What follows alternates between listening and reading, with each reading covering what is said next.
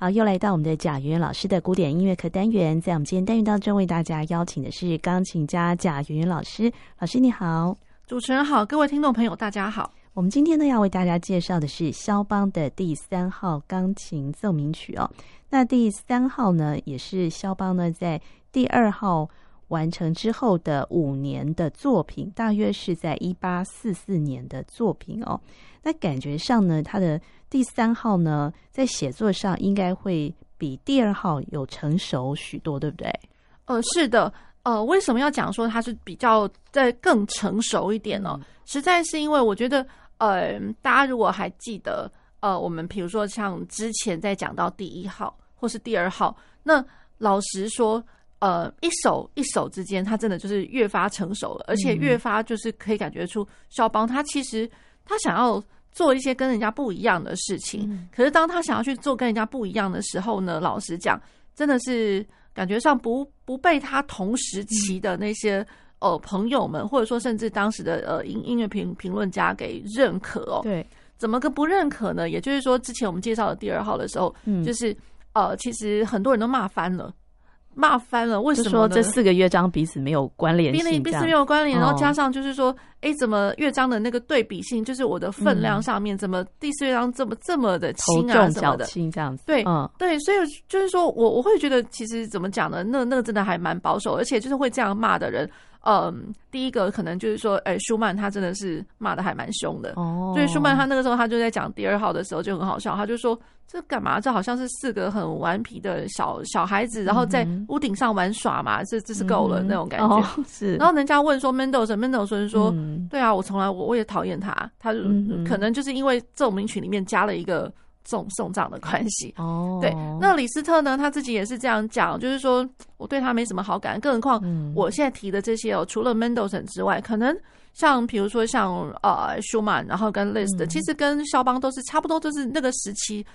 同时期的人，就是前后一点点时呃时间生而已。可是就是说他们差不多是同时间的人。嗯，好，那所以他的同伴们都都这样讲了，那。萧邦自己，嗯，可能他也是觉得说，反正我也不怕这样子，他可能要写出他自己一个很具独特、很很代表性的东西。嗯，好，那所以了，一路到了五年之后呢，他呃，肖邦他在成就了他的钢琴奏鸣曲里面，钢琴只有三首，那所以这个是三首里面的最后一首这样子。那钢琴的最后一首，他可能又呃想说，好，我又又要做一些不一样的事情了。Oh. 那所以他的不一样呢，可能就就来自于就是说，我我在这个第三号，我每个乐章的呃就是比例对等啊，就是感觉上就是不仅是还蛮蛮相相似的，蛮相等的，重量都差不多。对，那加上我的第四乐章实在是又重又长啊，而且弹奏起来，老实说，因为它快，所以。不简单。那问题是，它的不简单实在是来自于，因为它第四乐章哦是原本是 sonata rondo，嗯，rondo 好啦，就是可能因为它你可能是多段体，可能真的会比较长。对。可是 rondo 的话，一般我们看到在其他的 sonata 里面，没有人会看到，就是说 rondo 就是这么深色、煎熬、艰艰 艰难的这样艰深艰深啊。对，就是说在弹奏上面的确有它的一个难度在，因为它真的很快，而且。手指头要动的很很灵巧的，很 很利落的。嗯。那然后呢，他又在快的里面呢，可能还加上了一些些和声，这样子。是。对，所以就真的是有一点辛苦哦。嗯。好，那比如说像包括我自己的学生们呢，他们每次在考试，然后最近的考试也是，就是弹了这第四乐章，都嗯，每一个弹完都哀哀叫这样子。那考试喜欢考这个乐章吗？呃，考试的话，很多人大概都会是因为是快板乐章嘛，oh. 对，所以就会想说，哎、欸，要不就第一乐章，要不就第四乐章。Oh. 不过，呃，怎么讲呢？就是说，大家的喜好可能也是，呃，像我自己的话呢，我是让学生们自己去决定说，好吧，那如果你真要这一首的话，嗯、这一首 sonata，你要弹哪一个乐章上去呢？然后小孩子不约而同都会觉得说，哇。他们一定要有那种感觉上听起来 CP 值很高的，嗯、这个我每次都觉得很好笑。所谓 CP 值很高，就是说好像很有效果，好像呃，我无时无刻从第一秒钟一直到被亮铃的那一秒钟，好像都一直很热闹的样子。是，对，那小孩子他们自己想要这样子去挑的，并不是我自己个人的意见。这样子，嗯、那我自己个人都会觉得，就是说我只要在那一段有限的时间里面，不管是全听完了，或者是说，嗯、呃，真的只有弹那么一部分的时间，嗯，那其实每一个段落要交代的清楚，你要有一点想法，很清楚自己要干嘛，那才是最重要的。对，只是说真的很很好玩的，就是我的学生们他们都还是会选择第四乐章。嗯、对，那可是第四乐章好啦，我我也会想的，就是说好你自己挑的啊，那你就要把它把它呃，就是完成的很棒这样子。嗯、这种他们练完之后呢，小朋友们自己都会觉得。啊，早知道，对，叫苦连天，对 对，其实是蛮好笑的，是。对，让我想到一些教学经验，其实这挺好笑。Uh, 不过也实在就证明，就是说，它第四乐章其实它的分量是真的很重，嗯、真的重。好，那第一乐章呢，它是 Allegro maestoso。其实老实讲，一开始如果说不跟你不跟大家讲说它是肖邦的话，嗯、你也不会觉得它是肖邦，因为从来没有听过肖邦怎么一开头哦，就是好像。那种感觉就是 Here I am 的那种感觉，嗯、就是那如果这样像我这样讲话的语气的话，那还真的就是蛮蛮坚决的，而且蛮蛮、嗯、高傲的，就是蛮蛮有自信的那种感觉啦。嗯、对，Here I am，I am 这样子，嗯、我是谁这样那种感觉。好，那所以一开始就是有非常多，就是蛮坚毅的，我觉得坚定坚毅的一个和声的形态，和声的铺陈。噔噔滴哒当哒滴哒哒滴哒哒哒当，那种感觉好像就是好像用和声哦来。陈述一件事情，然后他做了一个开头，就是你一听到开头，你就会觉得说，哇，你是要陈述某个英勇的事迹吗？还是说曾经有过什么样子的一个呃事件？这样就是那种讲到事件的话，either 有可能是革命吗？有可能会是什么其他的政变啊，那之类的这种场景都会都会浮现脑海里面了。嗯，好，那所以他前面两行真的就是呃蛮独特的，如果不特别讲他是他是肖邦的话，嗯，可能都会误会掉了。对，哦、是。那所以呃，大家去想哦，就是说呃，它的一个堆叠性哦，对的，so far receive 它一开始的第二啊，那就造就了它后面它都用这样子的一个旋律跟这样子的一个快速音群的节奏动机，嗯，去堆叠成滴答滴答答滴答滴答答答滴答答滴滴答，就是一直听到一直堆，一直堆，一直堆，然后一直到了滴答答答滴滴答答答，好像。哦，总算这紧张的东西得到了一个不是舒缓，就是就是说紧张的东西好像我一路走到一个，总算我看到呃尽头光光明面的那种感觉，嗯，对，那好像呃它会是一个事件的哦总的就是清楚明了，可是没有多久他又开始了，又开始在那边就是魔镜啊的模仿，就是一一路堆，对，所以这一首嗯 Sonata。就会有人这样讲，就是说，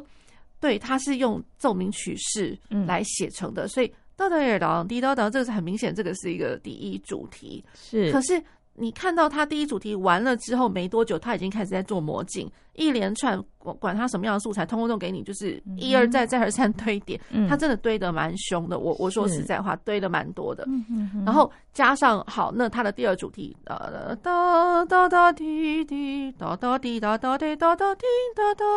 哒，这个非常美丽的。然后就想说，哦，大家熟知的肖邦又回来了。是好。那不管怎么样，他的这个写作方式，因为他呃觉得就是说主题之间的多元性，然后还有包括主题跟主题段之间，它那个连接的乐段，其实感觉上也颇有分量的。而且真正难哦，老实讲，真的是在堆叠的地方。你真的要弹奏，如果第一主题、第二主题，其实我觉得那不难。嗯，可是你要如何把它这个连接段哦弹的，就是不疾不徐，可是又有。嗯，效果堆叠式的那种层次推进的效果，我觉得它的魔魔镜的这些段落又长又难。哦、对，你还要控制它的那个音响、音色这样子。嗯嗯、好，因为就是它这些推进啊，又不是说推还没有到真正完整的一个第二主题，嗯、或者说甚至下一个更重要的乐段。嗯，所以你又不能弹得太太凶猛，嗯，所以常常会听得到很多人就是在那个魔镜的地方，就是用尽了，好像会觉得说，你看我多用功，你看我多厉害，我什么都给你做到，嗯，可是殊不知他全部都做到的时候，真正重要的东西来的时候，他反而就放掉了，有点类似就是，哎，怎么空气中空了一大块的那种感觉，对，所以我觉得他这个难是难在这里，也会有学者就因为他这样子的一个手法，学者就会觉得说，哎，他这个第三号 Sonata。老实讲，我根本不想讲它是 sonata。嗯，对，为什么呢？因为就我学者说，大家看一看，这随便看都好像是 ballade 的一部分，或者是 scherzo 的一部分，嗯、就是多段体。哦、对，多多段体就是连续性的、哦、连续性的一些主题的呈现。嗯、那而且它真的连续到一个，就是你找不到任何一个可以断点的一个地方。哦，对，所以它感觉上真的就一连串一路走下去的感觉，嗯、那真的有点像是 ballade。好，哦、那它的第二乐章呢？哦，很明显的它是走得很快的 scherzo。嗯哼。第三乐章呢，又又来到了就是呃很独特的地方，就是呃肖邦他把夜曲写到了奏鸣曲里面了。嗯、夜曲放到奏鸣曲的第三乐章，所以慢板乐章哎、欸，现在是刚刚是送葬，现在是来了一个夜曲。对，然后第四乐章的话就是一个 sonata 的 rondo，、嗯、可是那个 rondo 又跟人家很不一样，那个 rondo 那个简直是分量很重，分量很重的一个 rondo。对，所以就有人在讲说，这根本大体上来讲，他不想把它讲成它是一个 sonata，他觉得这是一个很庞大的一个 ballade，、嗯、会有人这样讲。哦、是对，好，那我们就先来听他的第一乐章的第一主题。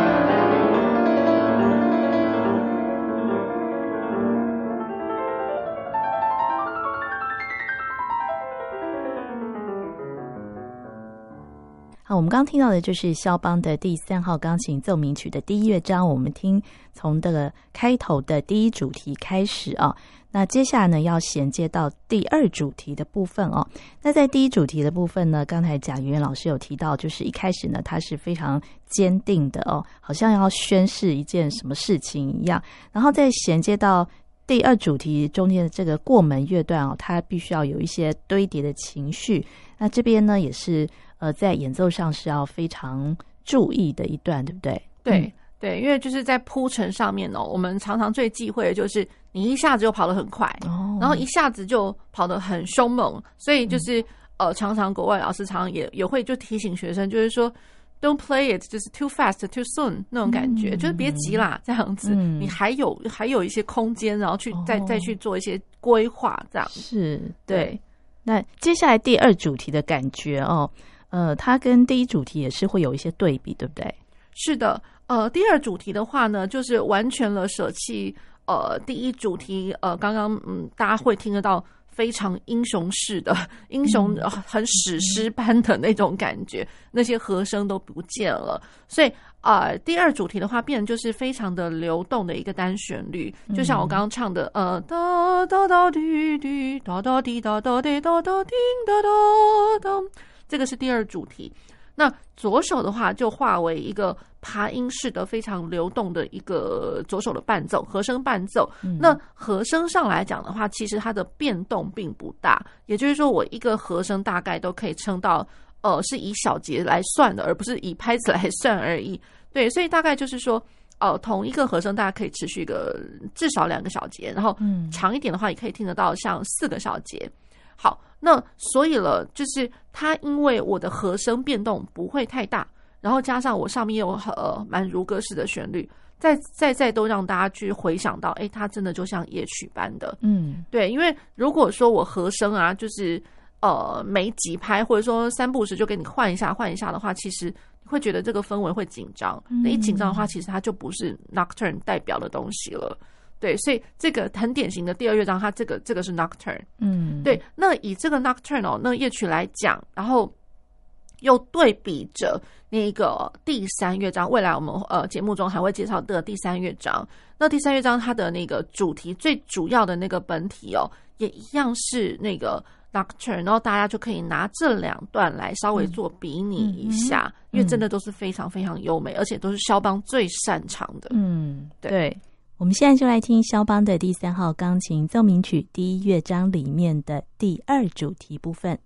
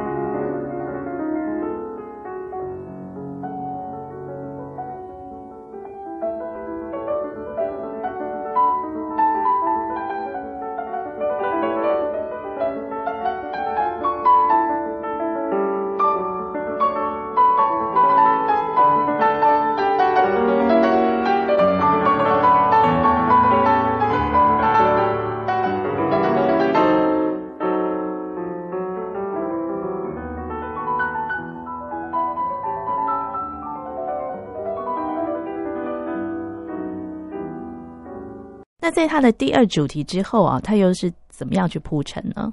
第二主题之后呢，等于就是说我的夜曲呃走完了，那大家会想到就是说哦，可能是不是要进行到某一个段落了？可是呃也不用太急，肖邦他这一这一段，我觉得他这个写的就是还蛮就铺陈上面来讲的话是非常非常的完整。他又借着一一小一小段一小段片段式的那种那种动机。然后就一路一层又一层又一层的堆叠，所以我觉得他这个哦，我觉得这一首的话，其实除了歌唱之外，可能还要学习的就是很多，就像肖邦他非常如沐的 Bach 的写作手法哦，就是说，很多声部的，比如说我们在讲四个声部，甚至五个声部、六个声部这样子的堆叠，嗯，所以在这首曲子哦，这只要是那个呃，就是在那个插入乐段或者说连接段的时候，一直会看得到，所以。第二主题完了之后呢，又是这样子的一个乐段，嗯，然后把它连接到呃，大家会听得到，哎，好像一连串会有一些六和弦堆叠，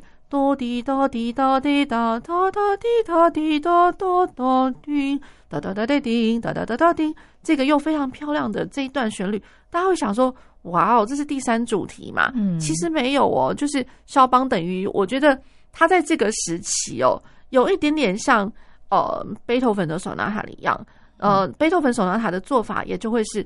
我管它是第一主题、第二主题，甚至是呃连续段，呃，就是说呃连接段的主题的的的一个手法，或者是甚至结束句，嗯，它每一个都给你交代的非常清楚，嗯，而且非常的你会觉得说可以自真的自自己自成一段，所以无怪乎我们这个结束句哒哒哒哒滴哒哒哒哒滴滴哆哆滴滴滴哒哒哒哒，就是非常非常美丽。它真的自成一段，它这个是结束乐结结束段结束句。好，那结束句完了之后呢，当然就是又听到当当嗯哒哒哒哒哒哒第一档，那有那么一点点，就是说是第一主题的那个节奏动机的一点点小改变。嗯哼，好，那所以了，它的发展部一开始，我老实讲，它根本根本就是就是一个副格来着，所以在在都显示出肖邦。他多么的会去写，就是运用 Baroque 的这种对位甚至副格，就是堆叠的那种手法，然后去成就了在他 sonata 里面的这些。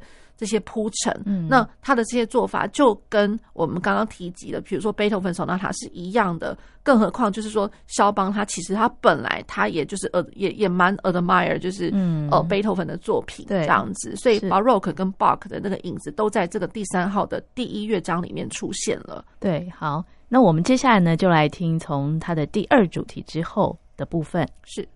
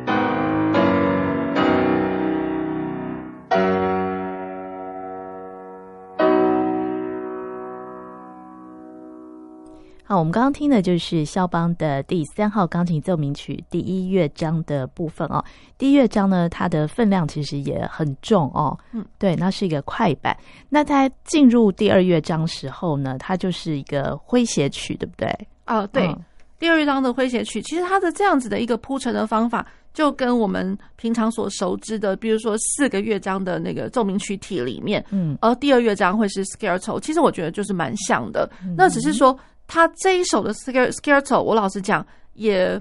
不好玩，嗯、一点都不好玩。我觉得他在演奏上或者练习上面，真的，呃，我觉得有他的难度，因为、嗯、因为他是弱起拍哦，因为弱起拍，然后我的呃弱起拍之后呢，我的第一拍 supposedly 我可能要很稳定的那个音，结果没有，他就一路的就一路 我我这样唱，嗯，就是。呃，没办法，我也只能这样唱，嗯、因为他真的太难去抓他的重拍哦。对，因为他从头到尾都是稀里糊涂歌 上去下来的流动的八分音符。嗯，对。那甚至我的左手呢，左手也是一样，哒哒顶，哒哒哒哒哒哒顶那种感觉。嗯，那我光合手，我老实讲，很多人应该都会就此错开，因为有些人就是想说，哦。反正右手就是要跑嘛，嗯，那我的左手呢？哦，反正我就是弹嘛。嗯，殊不知呢，有些大家有，我觉得大概百分之五六十的人，他的左手应该都不太灵光的。嗯，对。那所以左手都会比较钝。对，有的时候可能就是 behind the beat，就是你你呃，就是对着节拍器练的时候，他甚至还会在节拍器那个拍点之后，嗯，然后自己不自觉，嗯，然后又特别的重，又特别的钝。对，那这样子的话，我整个 scherzo 就 run 不起来了。对，那真的很吃力耶，听真的非常吃力。那所以就是说。在这个第二乐章来讲的话，我觉得真的就像一阵风一样，嗯嗯、虽然不不不至于是旋风，可是就有点类似，就是说，好像呃，你就跟那个空气中飘荡的那种像羽毛这样子，比如这样好像飞来又飞去，又或者说像蝴蝶一般的，它其实因为蝴蝶在飞的时候，大家也想，就是说它好像。除非它真的是找到它的定点了，嗯、要不然它就真的是一直不停的飞啊。对，它就是不停的飞下来。对，所以停不下来。那我的左手也只好就是，其实就是说，真的不能去想说左手右手各自去算牌子，而是说我的左手在听的时候呢，它就应该从右手一开始它就要开始了。哒哒哒哒哒哒滴滴哒哒哒。对，所以就是说，我在练右手的时候，嗯、其实麻烦也要就是心里面去默念，我的左手现在就要就就是这就这里就这里那种感觉，哦、是。对，所以呃，这个是他的那个 Scherzo 的那个 A 段，嗯，好，那然后呃，他的 A 段忙碌的东西一路到了 B 段之后，B 段总算呃不能说它停，可是毕竟它是 chorale 的一个形式，加上一个固定的一个。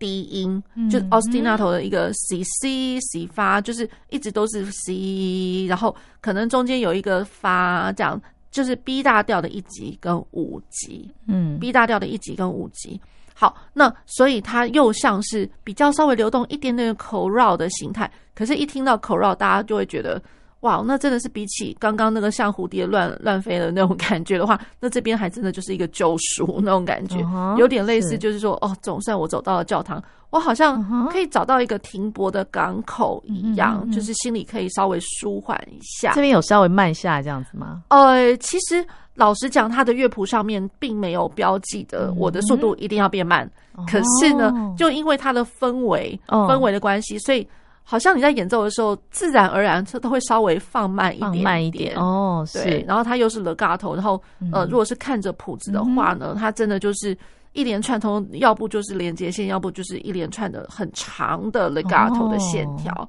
是对，所以我觉得这个是极大的一个对比。嗯、那然后在 Scherzo 它极大对比还有什么呢？嗯、也就是说，我的 A 段，我的 A 段是降 E 大调，哎。降 E 大调，可是我的 B 段是 B 大调耶。大家有没有想到，哇，这什么？这是什么东西啊？三三度关系，三度关系，对，降一大调，然后往下走的 B B B 大调的一个 B 段。好，那一方面来讲，我的 B 大调其实呢，因为这个真的算蛮远细调的，所以也可以这样讲，就是说浪漫时期，呃，有一个很重要的一个类别，就是说我用的 double mixture 的一个写作手法。